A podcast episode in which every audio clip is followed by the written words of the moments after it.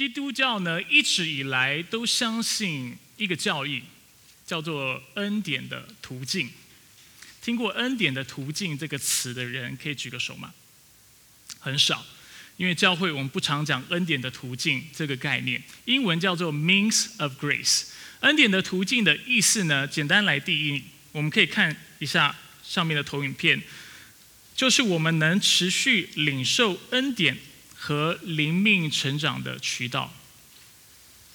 当我们成为基督徒之后，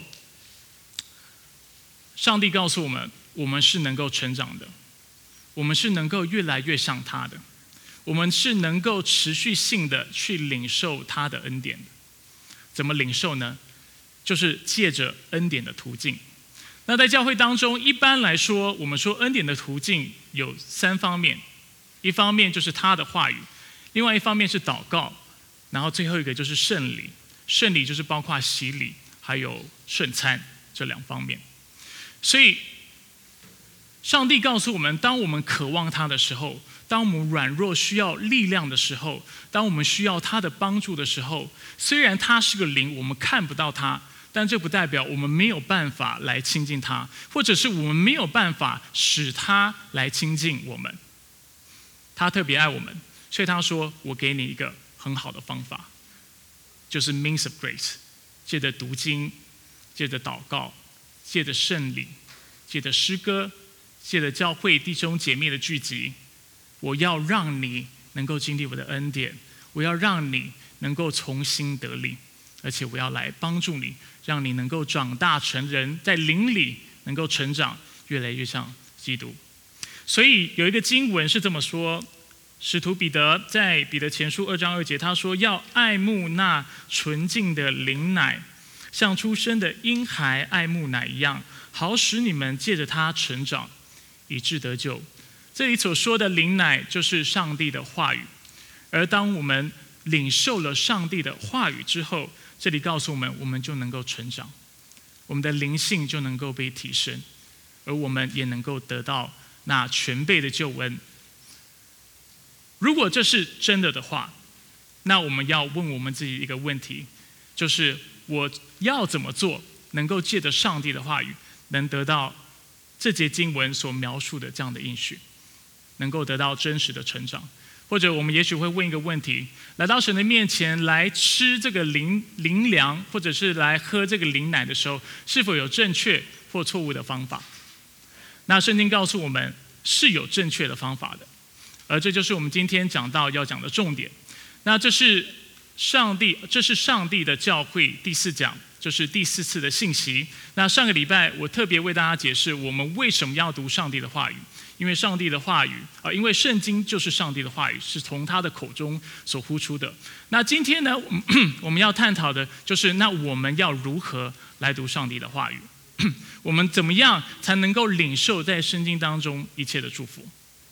那今天我会给大家五个原则，还有一些很实际大家可以参考去做的事情。所以第一个。我们怎么领受，或者是明白上帝的话语，来吃这属灵的灵粮？第一就是祈求圣灵的光照。如果对基督教不熟的，对这个词汇、对“光照”这两个字会很陌生。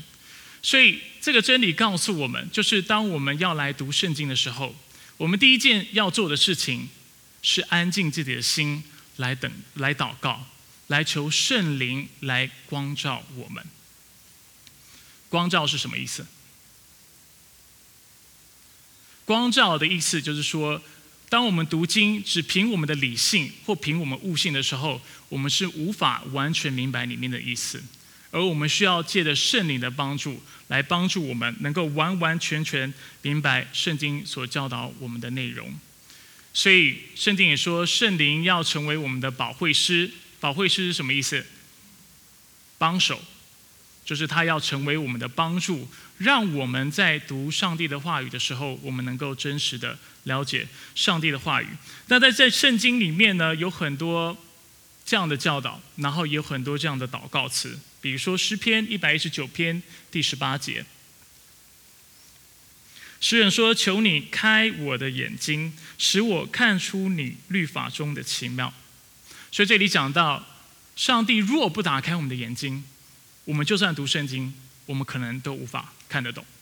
还有另外一段经文是在哥林多前书的第二章十到十四节，他说：“只有上帝借着圣灵把这事向我们显明了，因为圣灵参透万事，就是上帝深奥的事也参透了。除了人，除了在人里头的灵，谁知道人的事？照样，除了上帝的灵，也没有人知道上帝的事。我们所领受的，并不是世上的灵。”而是从上帝来的灵，为使我们知道上帝把恩赐赏给我们的事。我们也讲说这些事不是用人的智慧所教的言语，而是用圣灵所教的言语，用圣灵的话解释属灵的事。然而属血气的人不接受上帝的灵的事，他反倒以为这是愚拙，并且他不能了解。因为这些事唯有属灵的人才能领悟，像不像绕口令？简单来说呢，他的意思是这个样子。他说，就像只有人他自己的内心，他才知道他心里面的想法是什么，他要的是什么，他的打算是什么。同样的，只有上帝的灵能够理解那属灵的事情，只有上帝能够理解那属灵的事情。而当人，就是我们属肉体、属血气的人，要认识上帝的时候，我们不能凭着自己的肉体、凭着自己的悟性、凭着自己的了解来认识上帝，是有限的。因为他是属灵的，他的事情也是属灵的，而我们是属这个世界、属肉体的。那人要怎么样领会上帝的道，能够明白上帝的心意呢？只有一个办法，就是借着圣灵的光照，借着圣灵。来启示我们，来帮助我们，我们才有办法来了解上帝的工作。那我知道我们在座有一些非基督徒，还有一些可能比较啊爱用理性思考基督徒，听到我这样讲，心里面很不以为然。你心里会觉得说，哪有这种事情？圣经就不过是一个文学作品嘛，它就是一个文献的结集。对不对？所以你照理讲，你用悟性、用正确的方式来读圣经，你应该就读得懂了。为什么还要借由圣灵的光照？所以很多很理性的人或非基督徒，他看圣经的时候，他就开始用自己思考的框架去读，然后甚至去批判里面的内容，因为他觉得他读得懂，所以他知道里面哪些东西是好的，哪些东西是不好的。我的回应。是这个样子的，是的，某种层面来说，我们必须说，圣经的确是许多文献的一个结集。意思就是说，圣经里面的确有很多不同的文学题材，有叙述文，就是故事的意思，或者是有诗篇、有智慧文学、有历史书啊，甚至啊，有一些啊启示的言语。那每一种文学题材呢，我们都需要用不同的方式去读它。如果今天我们读的是诗篇，我们能够想象里面就会有很多什么拟人法或者是譬喻法的文学修辞法，对吧？听得懂我们在说什么？我我用的词汇有太难吗？OK，好，OK。呃，我的意思就是说，它里面就是有一些比较抽象的形容方式。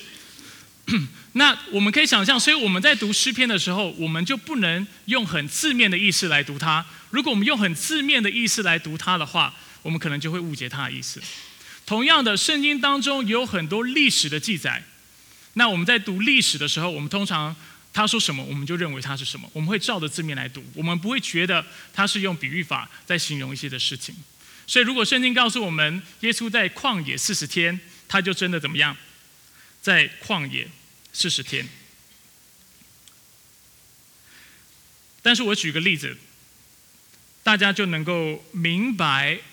为什么属肉体的人不能了解属灵事情？纵使他在理性似乎明白了。我先举一个例子：假如今天有一个人，他去啊巴黎，他去罗浮宫，然后他要去看蒙娜丽蒙娜丽莎的微笑，大家知道这幅画吗？他就去了，然后去了以后呢，他看到这幅画，他就盯了很久，就观赏，嗯，观赏了片刻之后，他就说：“哼，我不喜欢。”他转眼就要走了，就在他走的那一刻呢，旁边的警卫他说：“先生，不是这个样子的，这幅画已经不再受人的审判跟评价了，反而是看这幅画的人要受这幅画的评价跟审断。”他的意思是什么？他的意思是说，你走到这幅画面前，你看了半天，你说这不好看，其实他写明的不是这幅画不好看，他写明的是你根本没有审美观。懂我的意思吗？很多时候，当我们来到圣经面前，为什么我们常常对圣经会不了解？因为我们觉得我们的权柄是在圣经之上，我们觉得我们有权利去批评跟批判圣经，但是我们却忘了，上帝是我们的造物主，我们是受造物，是有一个主客的关系，他是我们的主人，而我们是他的仆人，我们是他的受造物。而人要怎么样能够真实、完全明白上帝的真理跟圣经里面的记载，就是借着顺服。所以不顺服的人，当他看圣经的时候，他就不能完全明白，因为他永远会用他自己的意思来评论圣经，来批评圣经。但是当你这样来看圣经的时候，你就没有办法明白圣经里面的内容。我再举一个例子，你就一定会更懂我的意思。比如说，今天有一个经文，他说：“无论做什么，都要为荣耀上帝而做，对吗？”所以今天一个基督徒，他看到这节经文，他看懂了，他说：“好，从今起，从从今以后，我就要做那荣耀上帝的事情。”那假设他今天他去上班，上班的时候他迟到了，迟到的时候他有两个选择，一个选择就是老老实实的打卡，让他上面的卡卡显示他是迟到的。然后他之后在公司待久一点，去把这个班补齐，待晚一点，然后诚诚实实的受，就是挨老板的骂，这是一个选择。另外一个选择呢，就是他装作他忘记打卡了，既然迟到了，那那不要打卡好了。所以他就不打卡，然后他就装作其实他是忘了，但是他不是迟到，所以他可以准时下班，他又可以拿到该赚的钱，同时他又能够骗老板。让老让老板以为他是准时上班的，所以我们可以看到这两个人，他们可能看到这句话，就是说，凡事都要为荣耀上帝而行。他们在理性上有没有都看懂？都看懂。但是其中一个人看懂之后，他顺服了，因为他知道他要为荣耀上帝而活；而另外一个人看懂了，他觉得这太蠢了吧。我为什么要让我自己的自由跟我的选择受到束缚？我为什么要那么笨？为什么要荣耀这位上帝？他到底是谁？所以他看懂了，但是他有没有得到里面的祝福？没有。所以为什么圣经会说只有属灵的人能够明白属灵的事情？其中一个道理就是这个道理，因为你看到上帝的话语之后，你的反应是完全不一样的。你看到上帝的命令，你会去遵守；而当因当你相信上帝的时候，他安慰你的时候，你也会因此得着安慰；当他勉励你的时候，因为你相信他，你会得着勉励；而当他告诉你他给你何等多的应许的时候，因为你相信上帝，你心里充满了盼望。相比之下，如果今天一个人他是不信耶稣的，他是没有被圣灵充满的，他是没有被上帝所更新的。他同样，他读懂了，他都看懂每句话，没有什么看不懂的，都看懂了。但是对他有没有任何的帮助？没有。他有没有办法在属灵里，在灵里真的得到这些话语的帮助？没有办法。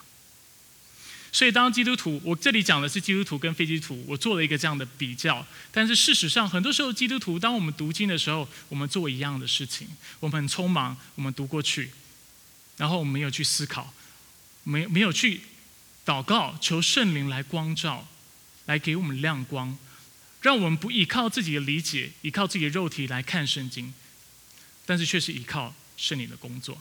很多时候我们没有这样做，难怪我们没有办法看懂圣经。而且领受里面的祝福，这是第一个理由。之后理由会比较短，我有五个理由，你不要怕哈。第二个理由，不要搁置天然的能力。所以我刚才讲了，我们要求圣灵的光照，但是求圣灵的光照的意思，不是说从今以后你去否认你的悟性，听懂吗？圣经所教导我们的，不是理性、悟性、逻辑。思考能力是不好的，但是圣经的教导是，我们的逻辑、理性跟悟性是不够的。有听懂吗？不是不好的，但是是不够的。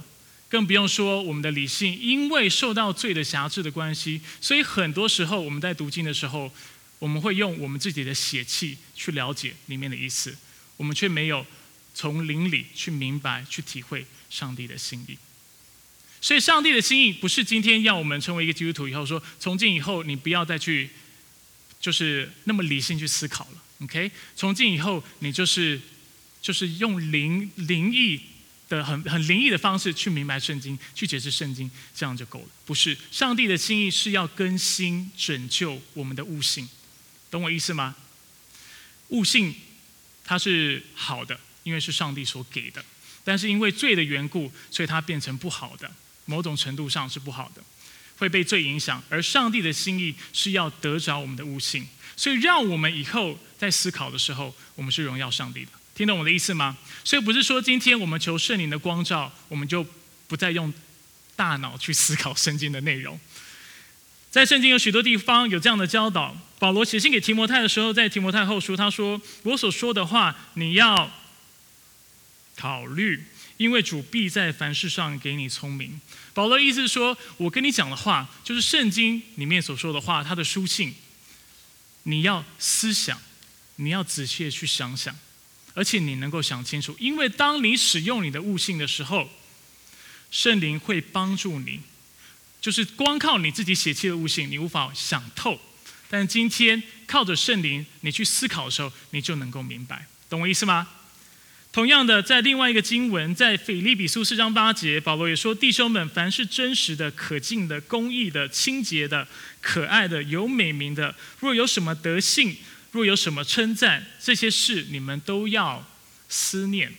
思念的意思都是你要常去想这些事情，你要常常去思考这些事情，让这些思想充满你的头脑，充满你的心，这是对你有益的，对你有帮助的。那其实呢，在读经的时候，除了我刚才讲的所谓的悟性、理性之外，其实有很多所谓的天然的能力是上帝要我们继续使用的，比如说我们听写的能力。我们阅读的能力，我们思考连接的能力，我们应用的能力，你可以想象，如果今天被圣灵得早，就是不再不再去做任何这些事情的话，那是多么可怕的事情。但是上帝的心意不是这个样子，上帝的心意是：我不只要得着你这个人，我要得着你全部的恩赐；我不只要使用你这个人的生命，你的时间。你的财富，但是我也要使用你的恩赐。所以，当我们说基督徒在主里要全面的成长的意思，不是只是在灵里成长。全面成长的意思是是在灵里成长，但是从同时让我们的肉体被神、被圣灵完全的更新。所以，今天我们的悟性、我们的感性、我们的。还有灵性，我们的思维、我们的态度、我们的行为、我们的世界观，全部都要被上帝更新，而且全部都要成长突破，这才叫成长。阿门。所以读经的时候，我们需要圣灵的帮助，我们需要很谦卑，因为没有圣灵的帮助，很多时候我们会用我们自己的肉体去看圣经，但同时不代表我们就不再使用我们天然的能力，或者自然的能力或我们的天赋。上帝要使用我们的天赋来荣耀他。这是第二点，第三点，我们要养成默想的习惯。我们除了要去读圣经之外，我们也要常常的去默想。我本来今天要拿一个周报，但是我忘记了。周报的下面，我们放看下一个投影片好了。所以养成默想的习惯，下一个投影片上面，呃，这是我们。一个很谦卑的弟兄，他不愿意大家知道他的名字，但是我偏偏要说出来的人，叫做 Joshua 弟兄所设计的。那大家可以看到啊，他的话语，他这个图标的设计，他先是有一本书，这本书我相信是圣经。那它的线条延伸出来是一棵树，对吧？所以这个图标要告诉我们什么？我想他的灵感应该是从诗篇第一篇第二到第三节来的。我们看下一个投影片。诗篇第一章第一篇二到三节，他说：“唯喜爱耶和华的律法，昼夜思想他的律法，就人变为有福。为什么？因为它要像一棵树栽在溪水旁，按时候结果子。有看到果子吗？我们往上，上一页。有看到果子吗？而且叶子也不枯干，凡他所做的尽都顺利。有一个事情是本来没有提的，但是你们有注意到上面有几个果子吗？哎，啊，是基督徒都懂了。圣灵，圣灵结几个果子？圣灵的有几个果子？没有，其实圣灵的果子只有一个，但是有九种。啊，故意考你们，看你们圣经有没有好好读。对对对，没有，这其实。在中文看不出来了，在中文看不出来。OK，那所以我们要常常去默想上帝的话语。举一个例子，你今天下班了，你肚子很饿，那你一回家的时候，哇，你就闻到阵阵的香味，厨房就飘来阵阵的香味，你就觉得哇，什么东西这么香？你就慢慢的往厨房靠近，在你靠近的时候，你就听到锅子在煎东西的声音。你就越来越兴奋，你想说谁在煮饭，所以你就更靠近。你走到厨房的时候，就看到一个人他在煎煎牛排。然后那个人看到你看到他看他的时候，他就说：“这个牛排是为你煎的。”哇，你这时候心里好开心，你就更靠近了。当你更靠更靠近的时候，你发现哇，这块牛排还不是普通的大，它还是超级大又多汁，看起来就非常嫩、非常好吃的样子。然后最后牛排煎好了，你会怎么做？大力的吸一口气，啊，我满足了，是吗？不是嘛？你一定知道你要做什么吗？你一定会拿起你的刀叉，把肉切下来，然后放到你的嘴巴里面。不止这样，你会慢慢的去嚼它，嗯，咬着咬着咬着，你要把肉咬碎，然后让这块肉释放它的味道，对不对？让你的味蕾完全被这个味道充满之后，你再把这块肉吞下去，是这样吗？哦，我肚子好饿。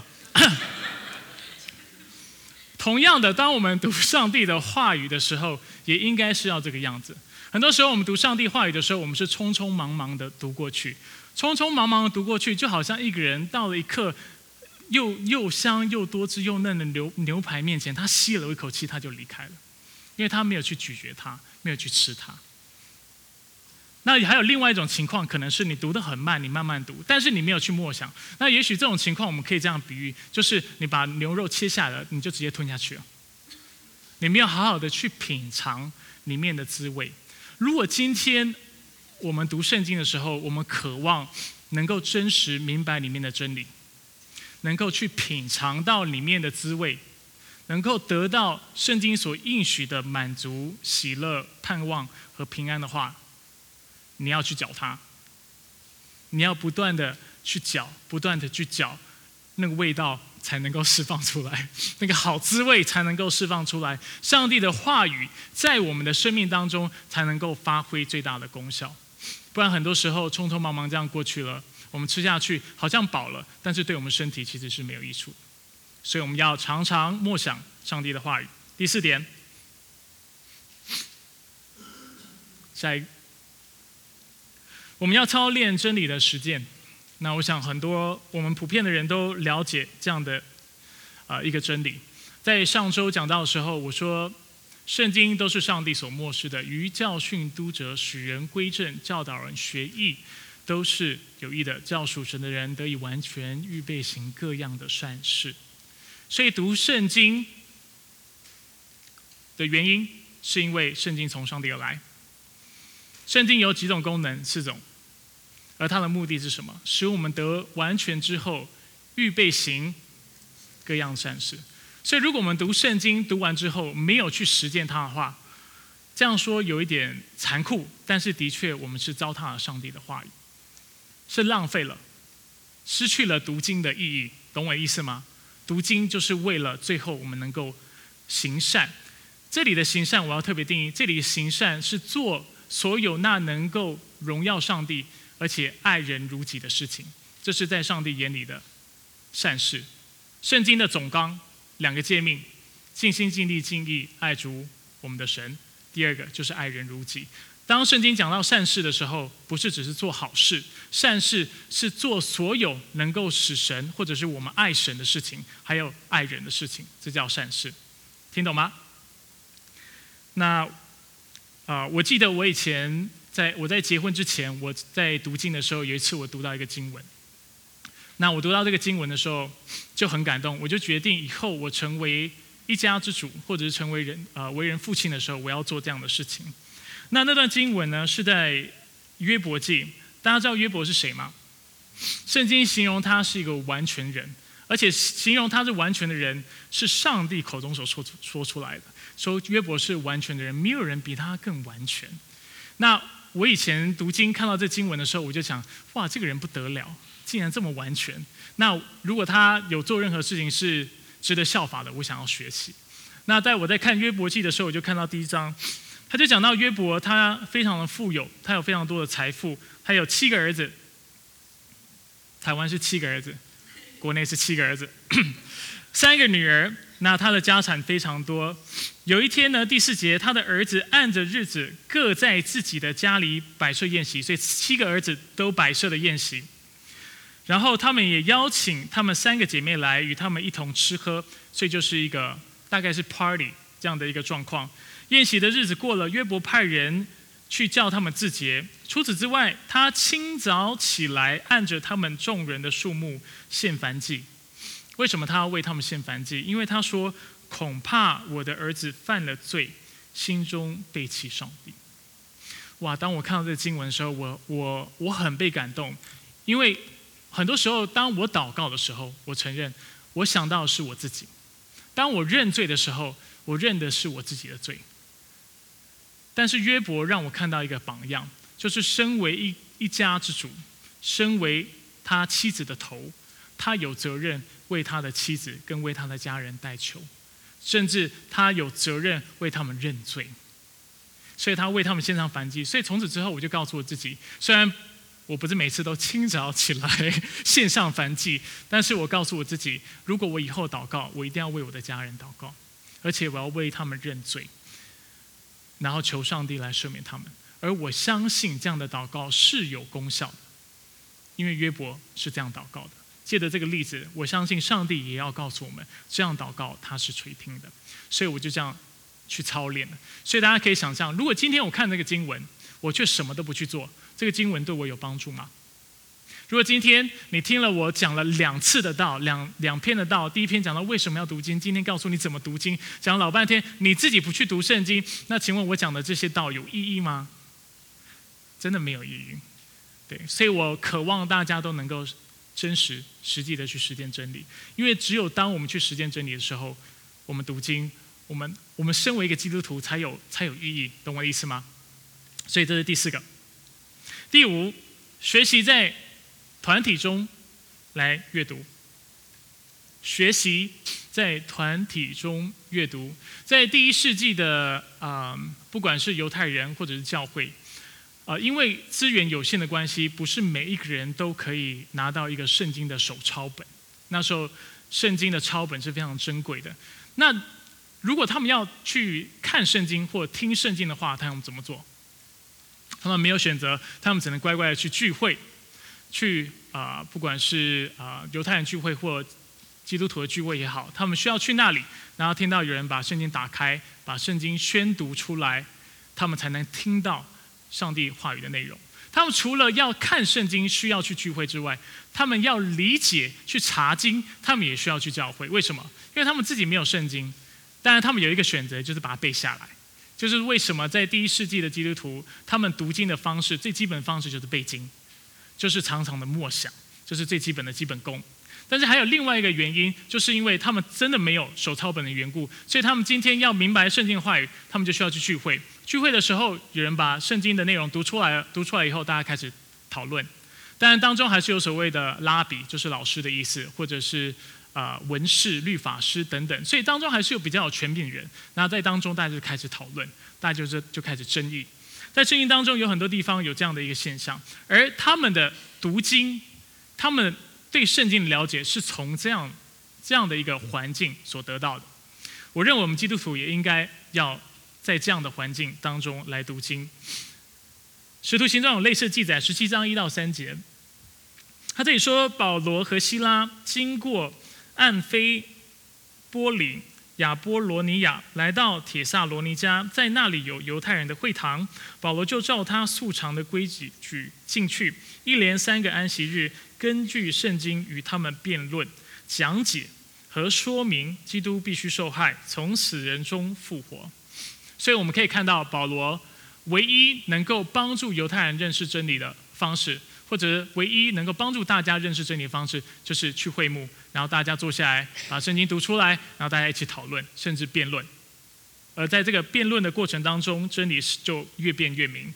有另外一个记载，在十七章十一节，啊，他也告诉我们，保罗同样，他这这次在啊比利亚为基督的福音辩论。那圣经告诉我们，当时这地方的犹太人比铁萨罗尼迦的人开明，热心领受这道。天天查考圣经，要知道这道是否真实。所以当时在比利亚的人怎么看圣经，怎么查考圣经？天天聚集，然后天天大家就坐下来讨论说：“诶，保罗那天说这样的，其实他对经文的解释这个样子，你同意吗？”还是你不同意？他们就天天查考，借着这样的方法来明白上帝的真理。为什么特别在这里讲到五个读经的原则的时候，我要我特别要把这个原则加进来？因为现在我们大家要有圣经容不容易？很容易，大家人手都有一本圣经。那就有一些人，他有一个错误的观念，他就觉得说人人皆祭司嘛，对不对？今天我是个基督徒，可以自己来到上帝面前，所以我就自己读圣经，自己用自己的理解去解释。就可以了，但是这是很危险的事情，这其实是不符合真理的。上帝要我们按着正义结晶，对吗？应该是提摩太后书二章十五节。上帝也希望，因为就像今天，如果我呃师母就是 Amy，她跟我说，啊，这里有一篮衣服，我要你拿去洗。你觉得他有几个意思？我想就一个意思，就是你衣服可以拿去洗吗？是吗？圣经也是这个样子。当时圣经说话，当上帝跟我们说话的时候，他有他一个核心的意思，他希望我们明白他到底要说的是什么。但现在基督徒不是，现在基督徒打开圣经，哎，大家就有自己的亮光，大家都想按着自己的想法跟理解去解释圣经，那就觉得。哎，我说的是有道理的，大家都觉得自己讲的是最有道理，然后按着自己的意思去曲解圣经，这是不合神心意的。有些时候神的心意就就很明白，就是字面的意思，我们就要去找一些很灵异的意思，就搞了半天，把圣经本来一个很简单、很直接的一个啊记载搞得很复杂，这不是上帝的意思。所以我们要非常小心，我们读经的时候，我们应该要在一个团体的环境当中去读经。那啊。我自己本身呢，在准备一篇讲章的时候，我通常会从原文原原文开始。圣经原文呢，就是希伯来文跟希腊文。那我通常从原文开始之后，我会去去了解里面每一个字的意思，我会去了解它文法的结构，去了解当时的文化。当他去用这样的文法的时候，他要表达是什么意思？我的意思就是说，花很多时间去理解里面的内容。那理解完以后，是不是代表我理解就一定是正确？不是，所以通常我还会做一件什么事情？当我自己解经花了很多时间解完经之后，我还会做一件事情，就是我会读四到六六本解经书，我们所谓的圣经工具。解经书就是其他的基督徒的圣经学者，他们针对那段经文他们所做的解释。那我为什么要去参考他们所写的内容？因为我想要借着他们写的内容去有两个可能一。或三个可能：一，确认我的理解是正确的。如果大家说的东西都一样，那代表这个理解大概是正确的，我就可以放胆的去说，我就不怕我自己讲偏。但是如果我的理解跟他们的解释不一样的时候，我就要很小心，我就要去判断到底是我在解经的时候我有盲点，我误会了圣经的意思，还是是他们其实是错的，或者是两个论点是可以同时成立的，那我就要很小心。去分辨，分辨完之后，我才敢站在这里跟大家讲道，因为我需要对你们的灵魂负责任。如果我乱讲的话，我就会害死你们。因为圣经是我们的生命的灵粮，如果我错误的解经，就会害你们一辈子，会。会使你们在灵里有错误的了解，而且过一个不敬虔的生活。那我相信这不是上帝的心意。为什么要分享我自己的例子？我的意思就是说，今天不管我们有多少的装备，不管今天我们是不是懂原文，我们多有神学的造诣，我们都要学会在上帝面前谦卑的读他的话语，而且在教会当中，我们也要学习谦卑。我们都有可能犯错。所以读经的时候，不是自己一个人关在自己的房间，你就能够悟道。这不是基督教的精神。也许你今天别的信仰，他可以自己在那里，然后他就悟道了。但这悟的道，每个人悟的都不一样。那这个道是不是一个道，都讲不清楚。但基督教没有，因为道只有一个，就是耶稣基督，就是那道路、真理跟生命。福音就只有一个，就是耶稣基督为我们罪而死，并且为我们的义而复活，就如此。整本圣经就是在描述耶稣基督救赎的工作。任何跟这样的主题、跟这样的理解偏离的，就是不合神心意的，就是错误的解释。所以，如果不要说如果，我想借的我例子，我要分享就是，不止我应该要有这样子的态度。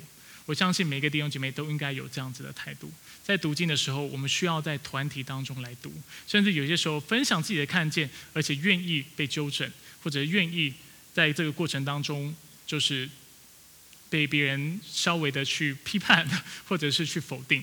但是我们要有一个共识，就是我们的目的是为了越来越认识神、上帝，越来越认识真理。阿门。所以今天呢，讲到很简单，就是这五个重点。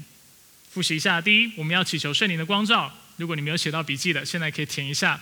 第二，不要搁置天然的能力。第三，我们要养成默想的习惯。第四，我们要操练真理的实践。而第五，学习在团体中来读圣经。今天的讲到，大概是你。这一段时间，甚至你未来几年听到的一个最实际的讲道，我很少讲到讲的这么实际的。我接下来给大家几个建议，就是有关选圣经的翻译，还有一些怎么样去读经跟灵修的建议，这是非常实际。通常我只有在教主日学课程的时候会讲这些内容，但是我觉得我有必要把这些内容讲清楚。第一，讲到圣经的版本，大家都知道和合本吗？你们知道和合本是什么时候翻译的吗？一九一九年，你现在用的和合本基本上跟一九一九年所翻译出来的和合本是一样的。那我为什么要特别要讲它是一九一九年所翻译的？原因就是因为啊，第一，为什么我们觉得圣经很难读？因为一九一九年所翻的和合本，它用的文词、它的语法、它的当时的语境跟现在是完全不一样的。所以我们要读和合本，我们就觉得哇，好辛苦啊。很难去理解，因为它的用词跟我们现在现代人的用词完全不一样。第二，还有另外一个原因呢，就是因为，呃，因为我们在这段时间，其实我们挖出了更多的圣经的古卷，我们相信是更靠近当时圣上帝启示圣经的时候，啊的的文献这样的一个记载。所以其实圣经当中有一些内容是有稍微做修订，其实百分之九十五。都是基本上都是没问题，而且都不影响到我们信仰的根基的，所以你不用怕说你读和合本，你对信仰是不了解，不需要有这样的顾虑。只是因为呃许多的解经家或者许多学者，他发现到这样的一个状况，他就认为我们要重新翻翻译中文圣经，让圣中文圣经能够帮助大家能够更容易的去读，更容易去了解。那今天呢，我要特别推荐两个翻译，我很少讲到这么的实实际的。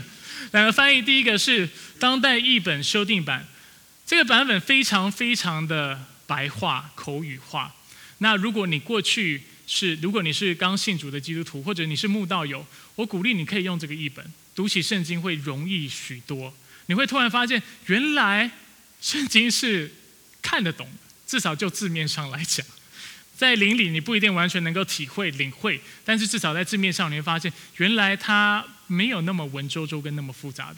那另外一一个译本就是新译本，OK？所以大家如果要啊想要更多的认识这个信仰或更多认识圣经的话，可以从这两个译本开始。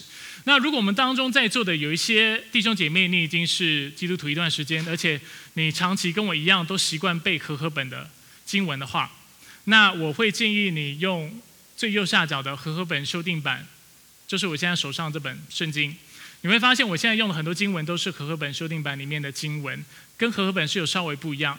那就我有限的原文的了解，它是比较贴近原文，比较准确，而且它也比较口语化一点。当然还有另外一个版本就是新译本，新译本呢是更口语化，而且它也非常贴近。